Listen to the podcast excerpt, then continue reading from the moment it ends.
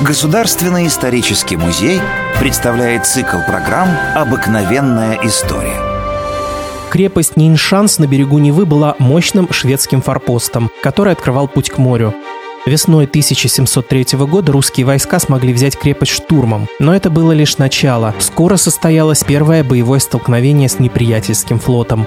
Шведская эскадра, состоящая из девяти судов, остановилась в Финском заливе. Капитаны двух ее фрегатов, не зная о капитуляции Ниншанса, вошли в устье Невы. Петр решил их атаковать. Это было очень рискованно. У царя было только 30 лодок, снаряженных лишь ружьями и гранатами. По приказу Петра все лодки были разделены на две группы. Одна должна была отрезать шведам выход к морю, другая – напасть на них со стороны верхнего течения Невы.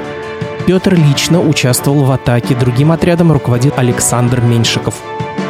Произошел ожесточенный бой. Шведы и русские сражались героически, и случилось невероятное. Русские моряки сумели взять в абордажном бою два шведских корабля. Это была первая морская победа Петра. Он был счастлив и назвал ее «никогда бываемую Викторией». Позже, говоря про это сражение, царь записал «Истина, с восемь лодок только в самом деле было». О своей руководящей роли Петр скромно промолчал, но из походного журнала фельдмаршала Шереметьева стало известно, что царь, взяв с собой несколько солдат, пришед под город к берегу Невы, где находился под жестоким огнем неприятеля. После овладения Нейншансом все течение Невы от истоков до устья оказалось в руках русских.